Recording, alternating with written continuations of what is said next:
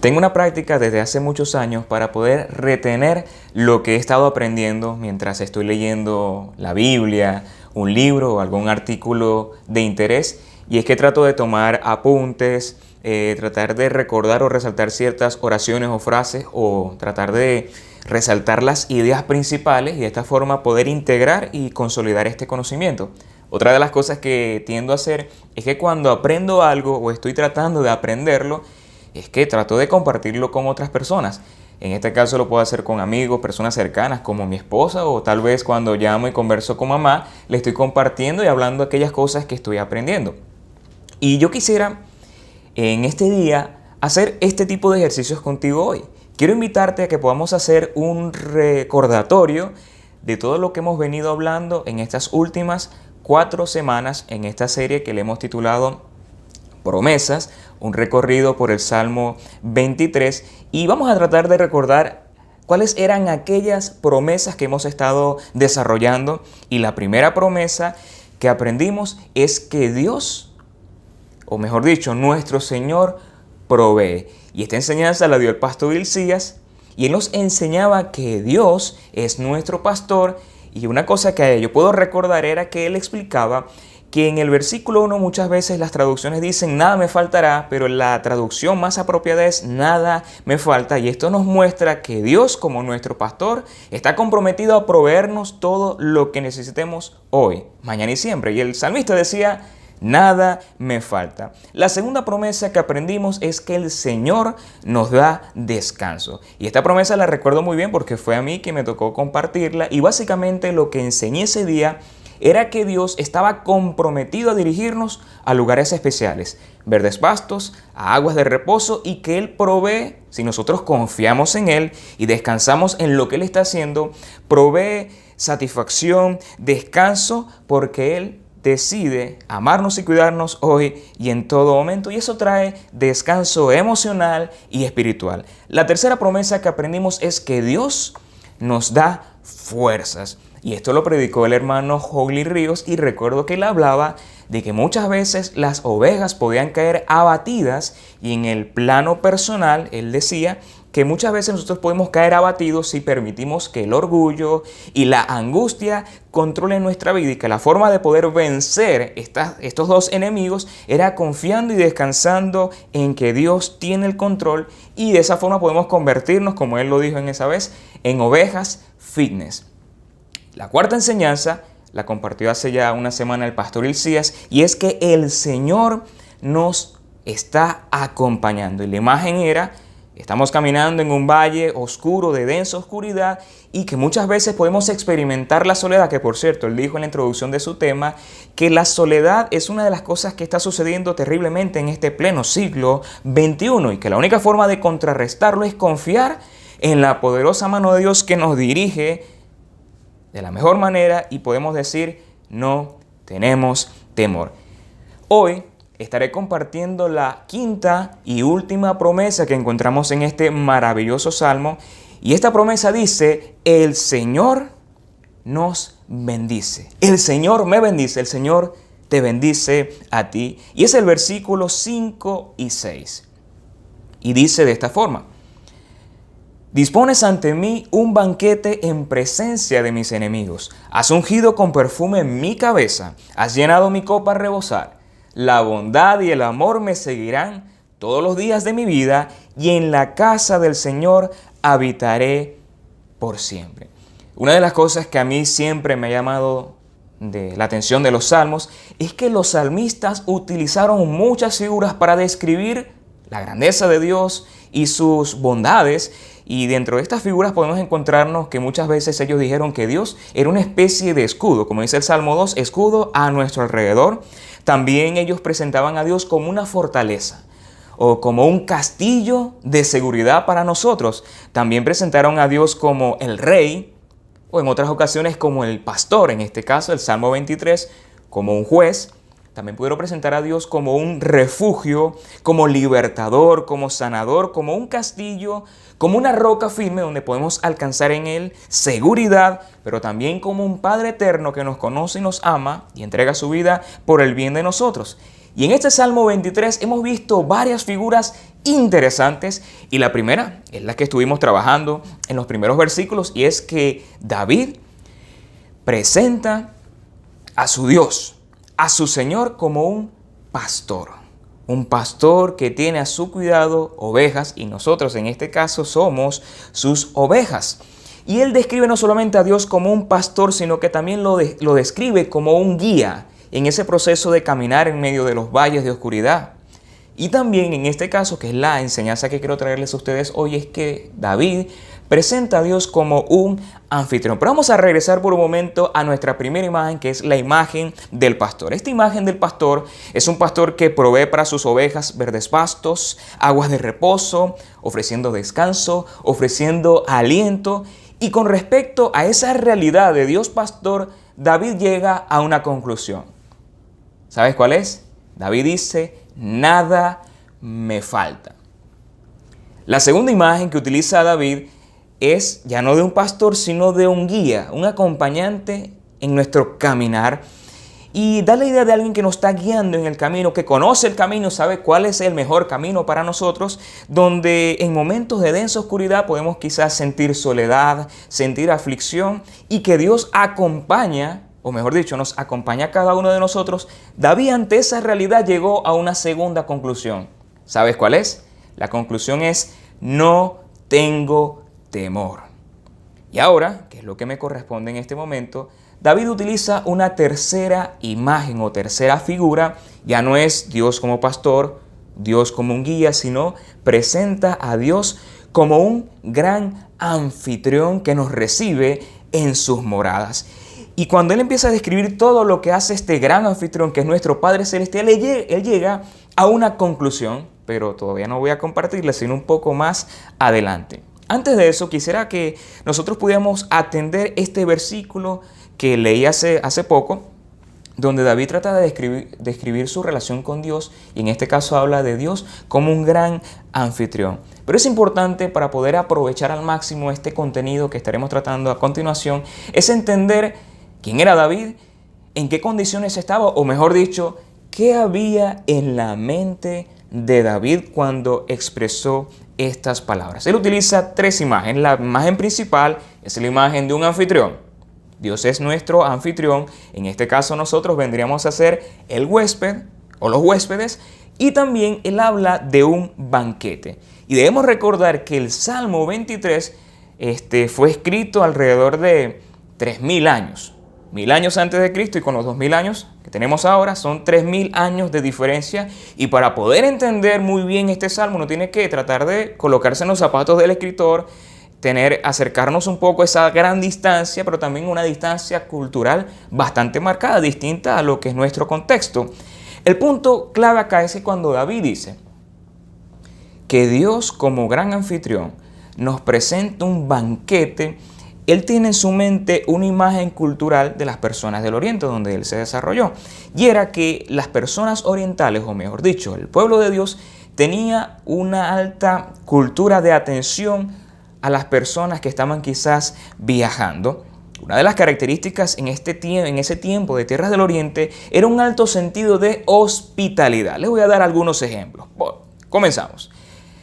Cuando alguien recibía a una persona en calidad de huésped, este anfitrión lo atendía de manera especial. Es como si hubiera llegado un rey, lo atendía de una manera muy este, adecuada. De manera que la persona que estaba siendo recibida y atendida se sintiera bendecido de la mejor manera. Un huésped gozaba de atención, protección, alimentación, cobijo, sin la más mínima obligación de pagar algo. Era de gracia. Otra cosa interesante de esto era que si yo como anfitrión te recibía a ti en mi casa, yo te estaba dando seguridad y si tenías algún problema, algún enemigo que quisiera atacarte, yo tenía por obligación defenderte, incluso dar mi vida para que tú estés bien. Si estás en mi hogar, daré mi vida para salvarte. Esa era la imagen que tenía David en su mente. Otra cosa bien bonita de este texto es que los israelitas habían recibido de Dios la orden de atender a los extranjeros y a los huérfanos y ser hospitalarios con ellos porque Dios siempre le dijo, recuerden que ustedes fueron extranjeros. Y si ustedes fueron extranjeros, saben lo que es vivir de esta manera y ustedes tienen que tener una atención adecuada con personas que necesiten hospitalidad. Otra cosa interesante acá es que los hebreos creían que muchas veces ellos al darle entrada a sus hogares a alguna persona que estaba viajando, posiblemente estuvieran recibiendo incluso hasta ángeles. Ellos creían que cuando abrían las puertas de su casa a personas, estaban dándole también bienvenida a la bendición de Dios. De manera que eh, la hospitalidad estaba asociado muy estrecho con el hecho de ser, de tener o experimentar bendición. Explicándolo, explicándoselo de una manera más apropiada, imagínese usted un huésped. Usted está de viaje, está caminando y no tiene a dónde llegar y alguien lo recibe. El huésped lo primero que hacía era salir a su encuentro. Lo encontraba, lo, lo saludaba, le daba una bendición y lo que hacía era darle agua para lavarse sus pies, para tomar, le daba agua a los animales y luego lo invitaba a su casa y le daba algún tipo de alimento, posiblemente era el mejor alimento ofrecido, si había un cordero, lo, lo mataban para darle este, a usted una buena experiencia en su casa otra cosa que hacía el, el, anfitrión era que le daba cobijo y usted descansaba. Y cuando usted decidía retornar su viaje, él salía y lo acompañaba al frente de su casa y lo despedía y le daba incluso hasta una bendición. Eso estaba en la mente de David y por eso él dice en el versículo 5, dispones ante mí un banquete. Dios, tú eres mi anfitrión que me recibe, que me lava, que me cuida, que me acobija y no solamente eso, sino que me das un banquete. Pero este versículo dice que no solamente había un banquete, sino que también habían enemigos. En este salmo, aparentemente, aparentemente no, claramente nos muestra que este huésped estaba en peligro. No solamente estaba caminando y viajando, sino que se encontraba en un momento de incertidumbre, de peligro. Había enemigos al acecho. Y uno se preguntaría, ¿y cuáles eran los enemigos de David? David en su vida, sobre todo cuando fue guerrero y fue rey, él experimentó lo que era vivir cerca y muy cerca de personas que no lo querían, enemigos. Pudieran ser extranjeros, personas que rechazaban su fe, rechazaban su Dios, al Dios de Israel, gente que le hacía quizás oposición y querían bajarlo de su reino, hasta su propio pueblo muchas veces pudieron ser algunos sus enemigos, incluso hasta gente que era su familia en algún momento transitaron siendo sus enemigos. David experimentó lo que era quizás la soledad, como el pastor Elías lo, compartió la semana pasada. David experimentó quizás el abatimiento, como lo habló Jogli Ríos. David experimentó momentos de cansancio, de duda, pero él pudo aprender en el proceso de la vida a confiar en Dios y en este caso él tuvo que aprender a ver a Dios actuar en medio de enemigos que querían hacerle daño. Y por eso él dijo, Señor, tú me presentas un banquete en presencia de mis enemigos. Y yo creo algo. Imagínense un grupo de personas queriéndole hacerle daño a David y es Dios quien lo está atendiendo. ¿Quién pudiera acercarse para hacerle daño? Nadie. Es decir, en la presencia de Dios David podía alcanzar seguridad, provisión y estar disfrutando de todas las cosas que Dios hace. Imagínate por un momento cómo sería David en ese momento ilustrado. Él preocupado por los enemigos, Dios lo recibe en su hogar, en sus moradas, le presenta un gran banquete, pero a su lado está viendo a los enemigos mirar. Y David quizás preocupado, Señor, tengo enemigos. Y quizás Dios le diría, tranquilo, todo está bajo control come y disfruta lo que yo con amor te he preparado. Y yo creo que muchas veces nosotros hacemos lo mismo. Preocupados por las circunstancias, Dios nos dice, quédate tranquilo, disfruta lo que yo estoy haciendo para ti. Ahora, ¿cuál es mi punto acá? Si Dios es tu pastor y tú te consideras su oveja y estás caminando con Él confiado, tendrás las mejores garantías en momentos de incertidumbre, en momentos de soledad y en momentos de peligro. Y como expresa David, aunque haya enemigos buscando ocasión de dañarnos, Dios nos bendice, nos cuida de manera muy especial. Ahora uno dice, cuando lee este versículo, ok, David tenía enemigos, pero yo no tengo enemigos. Quizás no de una forma tan literal como David lo experimentó, Pero puede suceder que hay personas que directamente no quieren hacerte un mal, pero tal vez te desean lo malo, tienen envidia, no les gusta tu forma de ser y están pendientes siempre de ver cómo este, no avanzas, cómo retrocedes, cómo ven que tu vida quizás no es la mejor y están atentos en verte cómo te degradas. Hay personas así lamentablemente. Y en el caso cristiano nosotros sabemos que hay enemigos de la fe, personas que por ocasión de nuestra fe y de nuestras ocasiones están pendientes de lo que decimos, de lo que hacemos, de cómo es nuestra vida, para poder señalar, para poder juzgarnos, para poder de repente menospreciar. Y cuando estudiamos la Biblia, nos vamos a dar cuenta que la Biblia y la Escritura es una narrativa de resistencia, rechazo, persecución y ataques por causa del Evangelio. Y Cristo Jesús muchas veces nos dijo, si estás padeciendo por causa de mí, considérate un bienaventurado. Eres bienaventurado si padeces por causa del Evangelio. Y en esa experiencia, el apóstol Pedro en una ocasión nos enseña un principio grandioso y es el siguiente, y esto lo encontramos en Primera de Pedro, capítulo 5, versículo 6, y dice de esta forma, humíllense, pues bajo la poderosa mano de Dios, para que Él los exalte a su debido tiempo. Llevando este principio bíblico a la experiencia de David en el Salmo 23, David tuvo que aprender a confiar en Dios, humillado. Porque cuando David recibe la bendición, él está reconociendo que en Dios tiene todo. Fuera de Dios no tiene nada. Y esto me hace recordar aquel pasaje popular de Juan 15 donde Jesús dice, separado de mí, nada puedes hacer. Pero no solamente vemos acá la imagen de un banquete, sino que luego David dice en el versículo 5, parte B, has ungido con perfume mi cabeza. Y volviendo al tema de la figura de las ovejas, una de las características que hacían los pastores era que había momentos donde las ovejas se extraviaban un poco, se perdían o estaban inquietas y metían sus cabezas entre las ramas. Cuando sucedía esto, muchas veces quedaban atascadas y no había forma de poder sacarlas.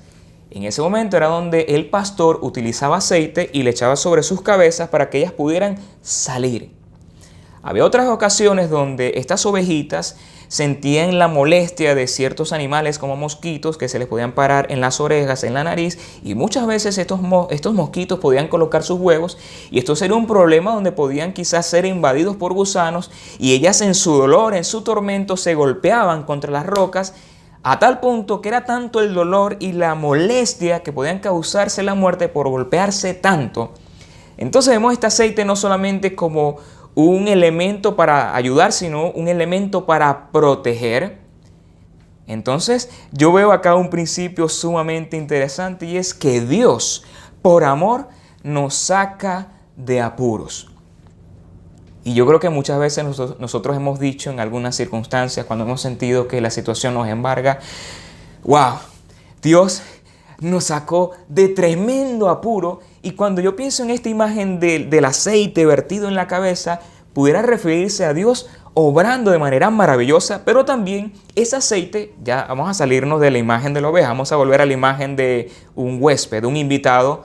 Una de las características culturales era que cuando alguien te salía a recibirte, en este caso el anfitrión, él te daba un beso, te lavaba los pies con agua, pero también echaba perfume en tu cabeza. En este caso era un perfume aromático y esto significaba varias, varios elementos. Uno era amistad, cortesía y estima. Y esto me, me, enseña a mí algo interesante, que creo que lo que David quería transmitirnos. Era tal la experiencia de Dios en su vida, que él sentía que Dios al echarle aceite lo estaba tratando como alguien especial. Y creo que en estos tiempos debemos recordar quiénes somos nosotros en el Señor, amados por Él, sus hijos amados, ovejas de su prado, la niña de sus ojos, valiosos para Él y Él nos coloca ese aceite para recordarnos y transmitirnos lo especial que somos para Él. Otra cosa interesante es que el aceite, o en este caso el ungimiento, también representaba una bendición. Cuando el texto dice, unges mi cabeza con aceite, es que David está diciendo, Dios está derramando bendición sobre mi vida, como dice un salmo. Dios derrama bendición sobre nosotros y también otra cosa que podemos descubrir en la palabra de Dios es que el aceite muchas veces, o el ungimiento, la unción, representa el Espíritu Santo de Dios que vino a morar en aquellos que han confesado a Cristo Jesús como su Señor y Salvador. Y que ese ungimiento habla de consagración, de que Dios nos aparta y que Dios nos está dedicando para una labor especial. De manera que cuando tú lees este salmo y veas esta imagen, unges mi cabeza con aceite, piensa en todas las bendiciones que Dios hizo, hace y seguirá haciendo en tu vida.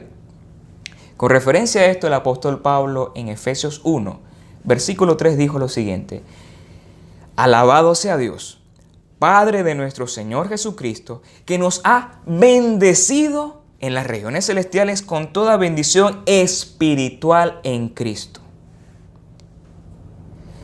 Otra cosa interesante que vemos acá es que cuando habla de las bendiciones espirituales, es que son elementos que no necesariamente pudieran ser materiales, pero muchas veces son materiales. Pero el punto acá es bendición espiritual que trabaja y transforma tu alma. El tercer elemento que vemos acá es que David dice, has llenado mi copa a rebosar. Una cosa es algo vacío, otra cosa es algo que está lleno y otra algo que rebosa. Y mientras estuve leyendo, me di cuenta o descubrí que en la cultura oriental, si tu copa estaba llena, eras bienvenido. Si el anfitrión llenaba tu copa, eso significa que él está contento, le está emocionado de tu presencia, eres bienvenido. Pero si ves que de repente el anfitrión te daba la copa hasta la mitad, eso significaba estoy cansado, ya es hora de dormir, creo que ya se acabó el compartir, ya el anfitrión estaba tratando de decir algo. Pero si el anfitrión te echaba en la copa, en este caso puede ser el vino, hasta rebosar y caer en el piso, esto significaba una cosa. Este anfitrión estaba emocionado y estaba disfrutando tu compañía. Y eso era lo que David quería decirnos a nosotros. Es tanto la experiencia de Dios que Él llena tu copa, no vacía, no llena, sino hasta rebosar. Y esto habla de las bendiciones de Dios que sobran y abundan. Y en un sentido figurado, esto habla de que Dios siempre va a superar nuestras expectativas. Yo hace unas semanas les decía que, que Dios no va a conceder nuestras, no va a conceder todas nuestras peticiones, o mejor dicho, Dios no va a dar todo lo que queremos, sino todo lo que necesitamos. Pero que cuando Dios obra en nuestras necesidades Dios va a dar cosas que sobren y abunden y que tú digas, mi copa está rebosando. Y esta experiencia la tenía el apóstol Pablo cuando dijo en Efesios capítulo 3, versículo 20, al que pueda hacer muchísimo más que todo lo que podamos imaginarnos o pedir por el poder que obra eficazmente en nosotros, a Él sea la gloria en la iglesia y en Cristo Jesús por todas las generaciones, por los siglos de los siglos. Y yo puedo sacar aquí cuatro resúmenes, pudieran ser, si Dios es tu pastor, tú puedes decir como David, nada me falta. Si Dios es tu guía, puedes decir como también dijo David, no tengo temor. Y si Dios es tu anfitrión, Podemos decir juntos, como dijo David en el versículo 6, la bondad y el amor me seguirán todos los días de mi vida. A mí lo personal me gusta mucho como lo dice en la versión Reina Valera 60, y es que David dice, ciertamente el bien y la misericordia me seguirán todos los días de mi vida. Quiero recordar un poquito lo que hemos hablado. David está diciendo en pocas palabras, soy bendecido, no me puedo quejar, la bendición de Dios no solamente está en mí, sino que me sigue a donde quiera que esté, a donde quiera que vaya. Y como dije en un principio, Dios utilizó, mejor dicho, David utilizó varias figuras, la del pastor, la del guía y la del anfitrión. Dios ha hecho tantas cosas en nosotros. La primera es, si Dios es tu pastor, David concluyó, nada me faltará. Si Dios es el anfitrión, David dijo, ciertamente el bien y la misericordia me seguirán. Y si Dios es mi guía, David dijo, no tengo temor. Son tres conclusiones que David tuvo. Pero luego de estas conclusiones, en el versículo 6, David pasa de la conclusión a la resolución. Y él dice, Ciertamente el bien y la misericordia de Dios me seguirán todos los días de mi vida y en la casa del Señor habitaré para siempre. Cuando yo comencé a leer el Salmo mientras desarrollábamos esta serie en estas últimas semanas, yo dije, hay grandes verdades que David declara. Nada me faltará, no tengo temor, el bien y la misericordia me siguen, pero hay una resolución y es el compromiso de David ante las bendiciones de Dios. Y su compromiso era, número uno, a no alejarse de Dios porque él sabía que si se alejaba estaba en peligro. Pero si se mantenía cerca de Dios tenía, como diríamos nosotros, su vida resuelta. Él entendió que él debía mantenerse atento a lo que Dios estaba haciendo en él y eso se lograba estando él en la casa de Dios. Que él tenía que aprender a disfrutar de sus bendiciones. Él tenía que aprender también a enfrentar la dificultad en el poder de Dios. en quinto lugar, David en esta resolución estaba asumiendo un compromiso a no desligarse jamás de su pastor. Y yo quiero presentarte hoy un reto. Piensa por un momento todas las cosas que Dios ha hecho en tu vida. Todas las bendiciones, cómo Dios te ha acompañado en este proceso nuevo que estamos experimentando a nivel mundial de la pandemia, cómo Dios ha sido fiel, cómo Dios ha tratado contigo, cómo Dios te ha levantado cuando te has sentido agobiado, cansado, cuando se ha experimentado soledad, cuando le has puesto tu confianza a Dios. Piensa en todas las cosas que Dios ha hecho en tu vida. Yo creo que el reto de hoy es imitar no solamente a describir la grandeza de Dios como lo hizo David, sino también a imitarlo en su resolución. David dijo, en la casa de Dios moraré por siempre. Y esto tiene mucha relación con un salmo que dice, una sola cosa le pido al Señor, y es lo único que persigo, habitar en la casa del Señor todos los días de mi vida para contemplar su hermosura, para contemplar la hermosura del Señor y recrearme en su templo. David dice esto porque en aquellos tiempos el templo de Dios, en este caso Jerusalén, representaba la presencia tangible de Dios. Que cuando ellos miraban el templo, cuando ellos ponían su mirada en Jerusalén, ellos sabían que Dios estaba allí. Y cuando David dice, estar en tu casa, Señor, estar en tu templo, él estaba diciendo era, Señor, yo quiero estar contigo. Quiero estar junto a ti, no me quiero separar y yo creo que esa debe ser la resolución que nosotros todos los días debemos desarrollar. Señor, queremos estar contigo, queremos estar en tu presencia, queremos recrearnos en ti, en tu templo, en tu servicio.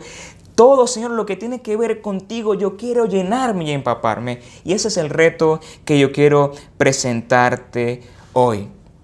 Te leo otro salmo también, el Salmo 16 dice, yo le he dicho al Señor, mi Señor eres tú, fuera de ti no poseo bien alguno. Cuando tú te haces consciente de la bendición de Dios en tu vida, en tu familia, en tu entorno, tú puedes decir como dijo David, Señor, quiero asumir un gran compromiso contigo. Y ese es mi reto hoy para ti. Piensa en las bendiciones y después de pensar en las bendiciones, proponte responder a esas bendiciones. Y yo creo que una de las cosas que podemos hacer nosotros es decirle a Dios que controle nuestra vida y que queremos servirle, queremos caminar con Él en este proceso. Y ya en este tiempo hemos cerrado con esta serie, pero el punto acá clave es, que cuando hay una bendición, tiene que haber una respuesta a esa bendición. Y eso lo hace alguien que tiene un corazón agradecido. Y antes de cerrar, yo quiero decirte hoy, las victorias, las bendiciones, la protección y el cuidado de ese Dios pastor viene hacia aquellas personas que hacen de Jesús su Señor y Salvador. Y yo quiero invitarte en este día a que allí donde estás reconozcas tu necesidad de Dios. Necesitas de Dios, necesitas de Jesús, necesitas salvación y de esa gracia que te quiere levantar y transformar. Si quieres hoy recibir a Cristo Jesús como tu pastor, Señor y Salvador, yo quiero invitarte a que hagas una oración. Una oración donde le vas a invitar a que entre a tu vida, donde vas a reconocer que eres pecador, pero también reconocer que Dios envió a Jesús para salvarte y que a través de Él puedes obtener la vida eterna. Si quieres hacer la oración, yo quiero pedirte que ahí donde estás, cierres tus ojos y le digas a Dios, Señor Jesús, reconozco que soy un pecador. Reconozco que he estado lejos de ti, agobiado, perdido y en soledad. Hoy coloco la mirada en ti y te recibo como mi único y suficiente Salvador. Quiero ser oveja de tu prado y quiero que tú seas mi pastor. Cambia mi vida y hazme uno de tus hijos. En el nombre de Jesús. Amén. Amén. Si has hecho esta oración, yo quiero pedirte que te pongas en contacto con nosotros. Ponte en contacto con nosotros, escríbenos un mensaje de texto, escríbenos en las redes sociales. Queremos buscar la forma de atenderte, de estar cerca de ti y en este tiempo que estamos por dar inicio a cosas nuevas, que tú puedas experimentar no solamente la experiencia de Dios pastor, sino ser parte de una comunidad de creyentes que somos ovejas de ese gran pastor. Que el Señor te bendiga y te guarde. Deseo para ti un excelente inicio de semana. Que Dios te bendiga.